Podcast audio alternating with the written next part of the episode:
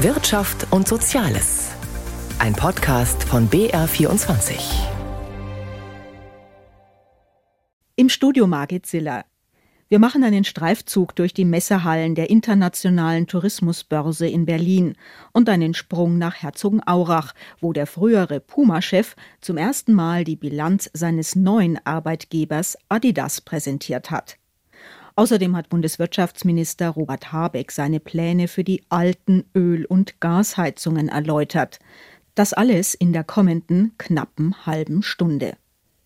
In München traf sich am Freitag der Bundeskanzler mit den Spitzen der Wirtschaftsverbände auf der internationalen Handwerksmesse IHM. Gesprächsstoff gab es mehr als genug. Die Energiewende, der Fachkräftemangel und natürlich die Klagen über immer mehr Bürokratie, statt die Genehmigungsverfahren endlich zu beschleunigen. Vielen politisch Verantwortlichen fehle das tiefere Verständnis für die Sorgen der Handwerksbetriebe. Carsten Böhne hat sich auf der Messe umgehört. Die Stimmung im Handwerk ist nicht die beste. Erst Corona, dann der Ukraine-Krieg mit steigenden Energie- und Materialkosten. Auch die Lieferketten sind immer noch angespannt. Laut einer aktuellen Branchenumfrage der Wirtschaftsauskunftei Kreditreform will nur jeder zweite Betrieb in naher Zukunft investieren. Die Krisen haben uns umzingelt, sagt Jörg Dittrich, der Präsident des Zentralverbandes des deutschen Handwerks.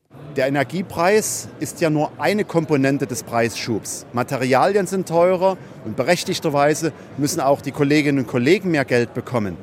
Die Sozialversicherungsbeiträge steigen, es steigt quasi alles. Und das ist eine Situation, mit der ein gesunder Betrieb dann nur schwer umgehen kann, wenn die eigene Leistung dann vielleicht auch für den Kunden unbezahlbar wird. Das macht sich derzeit schon bei den Betrieben bemerkbar. Viele Verbraucher überlegen mittlerweile noch genauer, ob sie sich einen Handwerker leisten oder nicht. Langfristig sind die Aussichten aber positiv, denn die Handwerker seien diejenigen, die die Energie- und Klimapolitik umsetzen, meint Wirtschaftsminister Robert Habeck und spricht nicht vom goldenen, sondern vom goldgrünen Boden. Das Handwerk wird in Zukunft Konjunkturmotor sein. Die große Transformation, die wir in vielen Bereichen erleben und noch stärker erleben werden, ist zwingend darauf angewiesen, dass das Handwerk stark ist, stark steht, genug Hände und Köpfe hat, die die Aufgaben ins Werk setzen. Es hängt am Ende am Handwerk. Man kann das aber auch anders auslegen und sagen, dass es genau da hängt, im Sinne von es geht nicht voran. Und zwar, weil die Fachkräfte fehlen, um die Energiewende umzusetzen. Wände müssen gedämmt, Heizungen getauscht, Wärmepumpen eingebaut werden. Es fehlt an Händen im Handwerk, gibt auch Wirtschaftsminister Habeck zu. Bundesweit geht es dabei um mindestens 250.000 Fachkräfte, Tendenz steigend.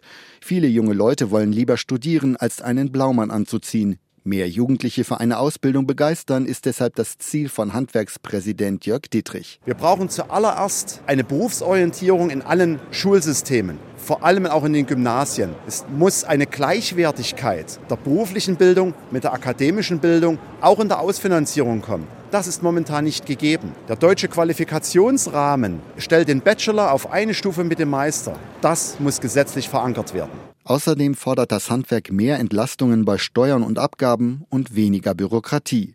Zumindest hier gibt es positive Signale von Wirtschaftsminister Robert Habeck. Wir haben das jetzt im Bereich der erneuerbaren Energien sehr stark durchgeführt und dann auch eine Reihe von Hürden schon weggemacht. Das können wir für Gründungen machen, das können wir für die Betriebsübernahme von Handwerksbetrieben für die Zukunft machen und dann Sektoren oder themenspezifisch Dinge identifizieren, die wir als Ballast nicht mehr brauchen, die vielleicht ihren guten Wert hatten, als sie mal eingeführt wurden, aber jetzt eher hinderlich sind. Daran werden wir konsequent weiterarbeiten. Um effizienter zu produzieren und Kosten und Fachkräfte einzusparen, werden viele Betriebe aber auch selbst aktiv und setzen zunehmend auf Digitalisierung.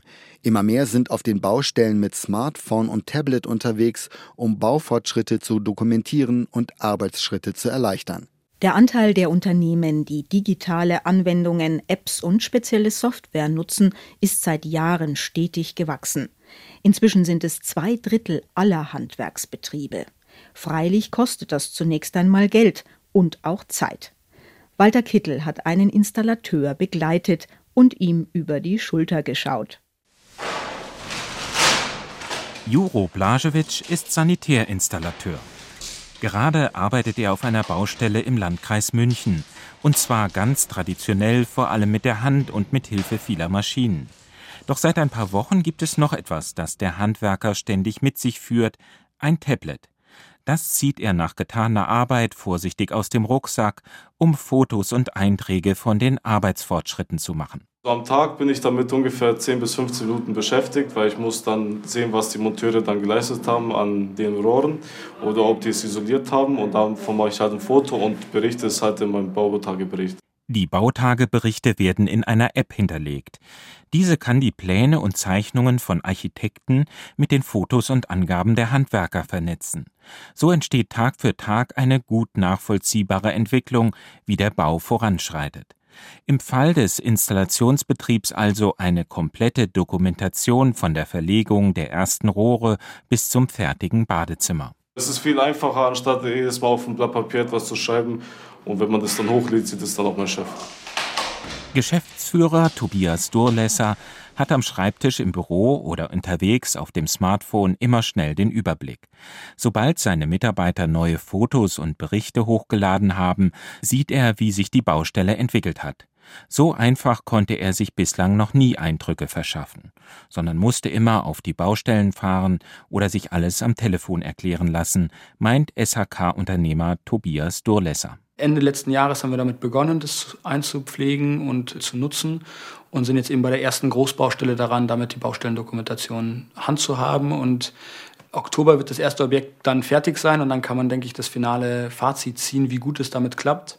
Aktuell dokumentiere ich auch nochmal analog, einfach nur zum Vergleich, falls irgendwas schiefgehen sollte oder die App das nicht so tut, wie ich das gern hätte. Größere Pannen habe es bisher nicht gegeben. Wenn auf Baustellen schnell viele Fotos hochgeladen werden sollen, sei manchmal jedoch die mobile Datenverbindung der Engpass. Es geht also nicht immer alles so schnell wie gewünscht. Auch Bayerns Handwerkspräsident Franz Xaver Peter Anderl setzt sich für mehr Digitalisierung ein. Er selbst hat eine kleine Baufirma und ist ebenfalls auf den technischen Fortschritt angewiesen. Meinen Betrieb führe ich hauptsächlich über Smartphone und ohne die digitalen Möglichkeiten könnte ich heute meinen Betrieb nicht mehr führen. So geht es praktisch sehr, sehr vielen Betrieben die gewisse Dinge sehr viel leichter machen können, wo sie nicht mehr diese Personalmenge brauchen. Es gibt kaum mehr einen Sanitärheizungsbetrieb, wo die Mitarbeiter nicht mit einem Tablet oder anderen technischen Geräten ihre Wartungen und das alles durchführen. Auch Sanitärinstallateur Juro Blažević nutzt bei Heizungswartungen sein Tablet und die gleiche App mit der er auch das Bautagebuch der Firma führt. Das ist sehr perfekt für die Wartung. Man hat den ganzen Überblick im Laufen der App und man hat auch gleichzeitig die Prüfprotokolle, die man ausfüllen kann. Und es ist viel, viel Vorteil, weil man da kein Papier braucht, um extra das aufzuschreiben. Und man kann die Prüflisten dann einfach digital einfach reinschreiben und das an den Chef abschicken. Zeitersparnis gehört zu den größten Vorteilen der Digitalisierung im Handwerk. Aber zunächst mal muss auch viel Zeit investiert werden. Beispiel digitales Bautagebuch. Sanitärinstallateur Juro Blažević versucht seine Kenntnisse den Kollegen im laufenden Betrieb weiterzugeben. Eigene Schulungen sind nicht vorgesehen. Ich mache das jetzt gerade für die ganze Truppe. Ich zeige den Leuten auch, wie das Programm ungefähr funktioniert. Man braucht ein bisschen Einarbeitung in dem Programm, weil es schon ein bisschen Zeitbedarf ist, jemandem das zu zeigen. Man muss ihn erstmal darauf einweisen. Insgesamt steigt der Einsatz digitaler Technologien im Handwerk stark an. Darauf macht der Zentralverband des deutschen Handwerks aufmerksam. Rund zwei Drittel der Betriebe würden bereits digitale Anwendungen nutzen. 2017 seien es erst weniger als die Hälfte der Unternehmen gewesen. Auch die Zahl der Kooperationen zwischen Softwarefirmen, App-Entwicklern und Handwerksbetrieben nehme zu, so der Generalsekretär des Zentralverbands des deutschen Handwerks Holger Schwannecke. Das ist eine Riesenaufgabe. Die Betriebe insgesamt stehen vor der Herausforderung, agiler zu werden, sich einer neuen Normalität anzupassen. Und diese neue Normalität ist geprägt auch von ständigem Wechsel, von ständigen Umbrüchen. Und da ist Digitalisierung ein wesentlicher Baustein. Für eine endgültige Bilanz, wie sich der Einsatz der neuen App rechnet und bewährt, sei es noch zu früh, sagt SHK-Geschäftsführer Tobias Durlesser. Seinen Betrieb hat der 29-Jährige erst vor einem Jahr gegründet und ist damit schnell gewachsen. Mittlerweile gibt es fünf Mitarbeiter, die er anleiten und beschäftigen muss. Dass Handwerk nicht mehr nur aus Handarbeit besteht, sondern zunehmend auch aus digitalen Anwendungen, Apps und Software, sei auch eine Herausforderung, so Durlesser. Ich würde sagen, ja. Also für mich wird es sich auf jeden Fall lohnen, denke ich, auf die Dauer. Aber klar, jetzt am Anfang ist es einfach auch noch die Zeit selbst. Das Programm selber sind gar nicht die teuren Kosten, sondern die Zeit, sich damit auseinanderzusetzen und Treffen zu organisieren und die Leute abzuholen. Da sitzt man halt dann auch gleich mal ein paar Stunden da, um das irgendwie alles vernünftig zu besprechen und aufzubauen und einzupflegen. Digitalisierung im Handwerk nicht unbedingt immer ein Selbstläufer. Betriebe werden weiter sehr genau schauen, wo sich der Einsatz solcher Technik wirklich lohnt oder nicht doch zu weit von den täglichen Aufgaben wegführt. Das war eine Reportage von Walter Kittel. Und wir bleiben beim Thema Heizung, Sanitär und Wärmetechnik. Die Klimawende beginnt im eigenen Heizungskeller. Davon ist nicht nur die Branche selbst überzeugt. Groß war die Aufregung bei Hauseigentümern, Vermietern und Verbänden, als ein interner Entwurf aus dem Bundeswirtschaftsministerium öffentlich wurde alte Öl- und Gasheizungen einfach verschrotten, obwohl sie noch laufen, neue Öl- und Gasheizungen schon bald komplett verbieten, vieles erscheint noch reichlich unklar, ja unausgegoren. Es hat ein bisschen gedauert, bevor sich der Hausherr des Bundeswirtschaftsministeriums dazu äußerte. Am vergangenen Donnerstag war es dann soweit. Aus Berlin berichtet Michael Weidemann. Robert Habeck geht rhetorisch in die Offensive. Angesichts der Kritik an den Plänen seines Wirtschaftsministeriums, den Einbau von Gas- und Ölheizungen ab dem kommenden Jahr de facto zu verbieten, verweist der grünen Politiker auf klimapolitische Versäumnisse der vergangenen Jahre. Die müssten in kürzester Zeit aufgeholt werden, so Habeck. Die Fragestellung an bestimmten Gesetzen ist in einer offenen Demokratie notwendig und wichtig. Die Haltung, nun macht mal halblang, kann nicht richtig sein. An einer Wärmewende führe deshalb kein Weg vorbei, weshalb Robert Habeck am Ziel aus dem Koalitionsvertrag mindestens 65 Prozent aller Heizwärme aus erneuerbaren Energien zu erzeugen weiter festhält. Ein Wert, den Heizkessel, die fossile Brennstoffe nutzen, nun einmal nicht erreichen können. Und doch rudert der Minister ein wenig zurück. Seine Klarstellung, Altanlagen werden nicht in Frage gestellt. Wer einen Gaskessel hat, einen Ölkessel hat, der kann ihn behalten. Niemand rennt in den Keller und reißt das raus. Alle können das weiter nutzen. Wenn die Dinger kaputt gehen, können sie repariert werden und weiter genutzt werden. Neu eingebaut werden sollten jetzt nur noch zukünftige Energiesysteme. Wobei auch hier pragmatische Lösungen angestrebt werden, weil Wärmepumpen, derzeit die in der Praxis am häufigsten genutzte Technik klimafreundlichen Heizens, größere Investitionen erfordern, sollen Haushalte mit mittleren und niedrigen Einkommen eine finanzielle Förderung erhalten. Deren Höhe ist allerdings noch offen. Und auch über Zwischenlösungen denkt Habeck nach. Er könne sich vorstellen, den gleichzeitigen Einbau einer Wärmepumpe mit geringerer Leistung und einer kleineren Gasheizung zu erlauben. Eine Hybridlösung, wie er es nennt. Bei all dem hat der grünen Politiker aber stets die große Perspektive im Auge. Das gesamte Energiesystem solle klimagerecht erneuert und die Wirtschaft auf klimaneutrale Produktionswege umgestellt werden. Wir haben in Deutschland ein hohes Wohlstandsniveau zu sichern, betont Habeck. Die US-Regierung mit ihrem multimilliardenschweren nationalen Wirtschaftsförderprogramm würde zeigen, wie sich grüne Technologien auf diesem Niveau voranbringen lassen. Wenn wir jetzt wieder in die Bequemlichkeit zurückfallen, dass wir uns nicht trauen, Probleme anzugehen, nur weil sie komplex oder groß sind, dann werden wir nicht nur die Klimaschutzziele nicht einhalten und uns dafür dann irgendwann mal rechtfertigen müssen, sondern wir werden auch international an Wettbewerbsfähigkeit verlieren. Deshalb will Robert Habeck eine Reihe von Spitzentreffen der Politik mit Wirtschafts- und Wissenschaftsvertretern veranstalten, beginnend mit einem Solar- und einem Windgipfel. Dabei sollen Vorschläge für die Ausweisung neuer Flächen, eine verbesserte Finanzierung und weniger Bürokratie gemacht werden. Er sei durchaus optimistisch, dass der Weg erfolgreich sei, sagt Habeck, die Entwicklung seit der Energiekrise nach dem Kriegsbeginn in der Ukraine habe gezeigt, dass auch in kurzer Zeit große Fortschritte erreichbar seien. Von Berlin nach Herzogenaurach. Dort hatte Björn Gulden einst Puma auf die Sprünge geholfen, nun ist er Chef von Adidas. Zum ersten Mal präsentierte der ehemalige Fußballprofi jetzt die Bilanz von Adidas, des sehr viel größeren Konkurrenten.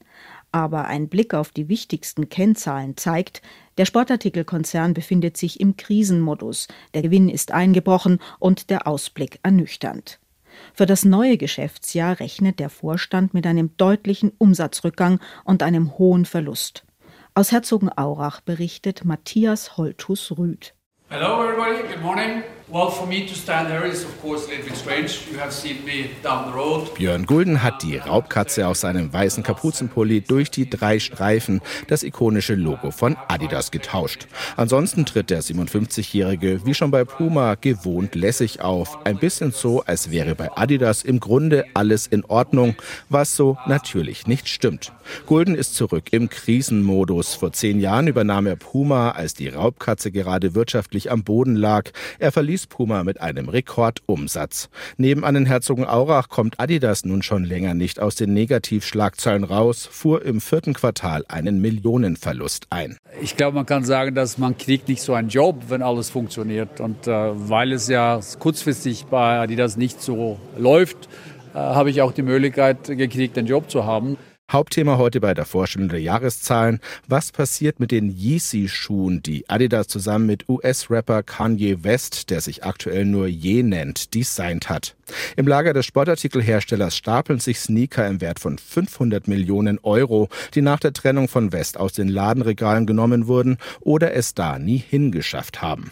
Björn Gulden dementierte Gerüchte, dass sich sein Unternehmen mit West auf einen Verkauf geeinigt hätte. Eine Entscheidung sei noch nicht getroffen und ohnehin unglaublich kompliziert. Da gibt es sehr viele sagen wir, Variablen, was man mit diesem Inventar machen soll, äh, von vernichten bis zu verkaufen und dann sagen wir, Teile von den Einnahmen dann an Organisationen geben, die dann von sagen wir, dieser schwierigen Situation verletzt geworden ist. Und ähm, das wird sicherlich noch ein bisschen dauern, weil wir mit sehr vielen Organisationen und Interessegruppen reden. Und dann, wenn wir alle Fakten auf dem Tisch haben, werden wir dann entscheiden. Abgesehen von den Diskussionen um die Yeezy-Schuhe würden die Grundlagen bei Adidas aber stimmen. Der Performance von Adi war in 22 nicht gut. Ich glaube, das 23 wird auch schwierig. Ich meine, weil wir Aufgaben haben, die wir lösen müssen. Aber ich habe überhaupt keinen Zweifel, dass Adidas wird wieder sehr erfolgreich sein, weil alle Elemente, die wir brauchen, sind da. Wir brauchen die nur zusammenzusetzen und ein bisschen Zeit und Geduld. Und dann wird es wieder funktionieren. Die Basis für neues Wachstum, das aber frühestens im Jahr 2024. Björn Gulden bleibt, wie schon beim Konkurrenten, eher auf der realistischen Seite. Aber ich sehe mich als, was soll ich sagen, ein Facilitator für Änderungen und weiß, dass es zeitbegrenzt ist. Das kann so sein, dass Leute mit mir nicht zufrieden sind, dann bin ich schnell weg. Aber ich kann sagen, ich will alles tun in die Zeit, wo ich hier bin, die Marke wieder dahin bringen, sodass Leute Spaß haben, hier zu arbeiten und dass Adidas da ist, wo die gehört, äh, in die Spitze. Die bei Adidas bisher so übliche Rekordjagd ist fürs Erste abgesagt. Erst müssten nun aktuelle Wunden heilen. Dazu zählt neben den Yeezy-Schuhen auch der Markt China. Früher hatte Adidas dort fast jeden dritten Euro Umsatz gemacht. Zuletzt brachen die Umsätze dort noch einmal immens ein. And to conclude, we will again be the best sport brand. Viel zu tun für den neuen Adidas-Chef Björn Gulden, aber viel Arbeit und viel Krisenmanagement ist er von Puma ja schon gewohnt. Die Tourismusbranche steht vor einem großen Comeback in diesem Jahr. Das zumindest war der Tenor zum Abschluss der internationalen Tourismusbörse ITB in Berlin. Die Deutschen wollen wieder auf Reisen gehen, die Buchungen ziehen an, Umsätze und Investitionen steigen. Dass die Kundschaft verstärkt auch auf Rabatte schielt, gefällt vielen in der Branche zwar nicht so gut, aber es gehört einfach dazu, gerade in Zeiten hoher Teuerungsraten.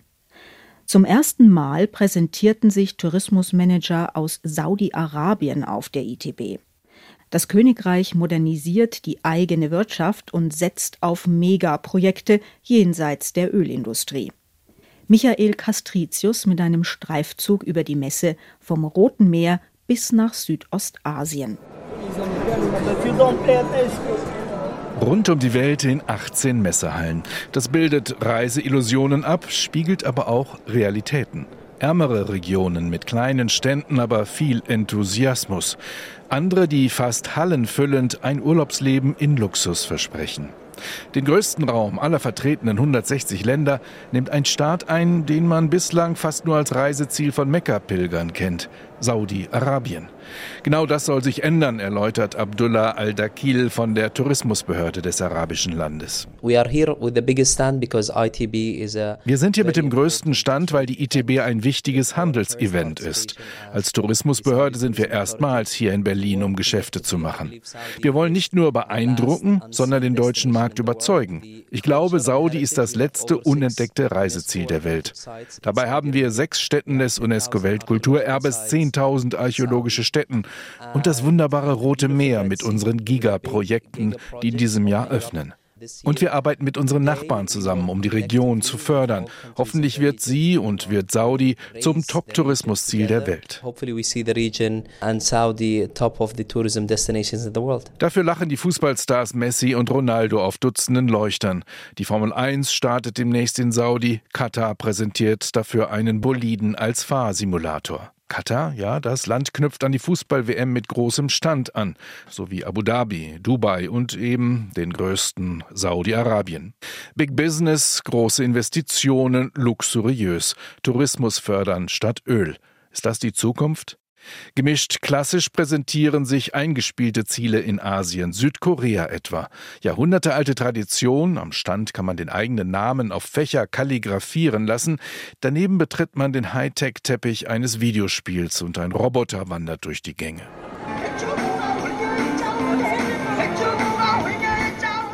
Allerdings hat er weder eine Funktion und schon gar nicht mit KI zu tun.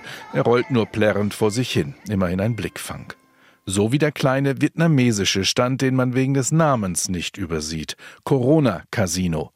Thomas Weigelt arbeitet da. Ist es schwierig, Interessenten zum Corona-Casino zu locken, Fett Vosgeux? Nein, es ist eher ein Hingucker. Und ich meine, Corona heißt erstmal Krone und der Name war vier Jahre älter als die Krankheit. Also nein, es ist nicht schwierig, ganz im Gegenteil. Ja. Corona ist ansonsten das Branchengespenst der Vergangenheit. Krieg eines der Gegenwart. Reisen soll Grenzen friedlich überwinden, heißt es in den Reden. Gerade auch für gefährdete Ziele wie die von China bedrohte Insel Taiwan. Noch kommen Gäste zu uns, sagt Josephine Wang vom Taipei Tourist Office. Ich persönlich finde, dass Reise und Tourismus ist tatsächlich zurückgekommen. Es ist wichtig für die meisten Reisende, dass sie dann dieses Jahr endlich ihr Reiseplan, den sie vor zwei Jahren abgelegt haben, jetzt wieder zu verwirklichen. Und Taiwan mit dieser Trend profitieren wir auch davon. Besuchen Sie Taiwan, solange es noch geht? Nein, das sagt ja niemand auf der ITB, auf der sogar die Ukraine vertreten ist. Aber man denkt es als Einbruch der Realität in diese künstliche Welt der Reiseillusionen. Das war's für heute. Danke für Ihr Interesse, sagt Margit Siller.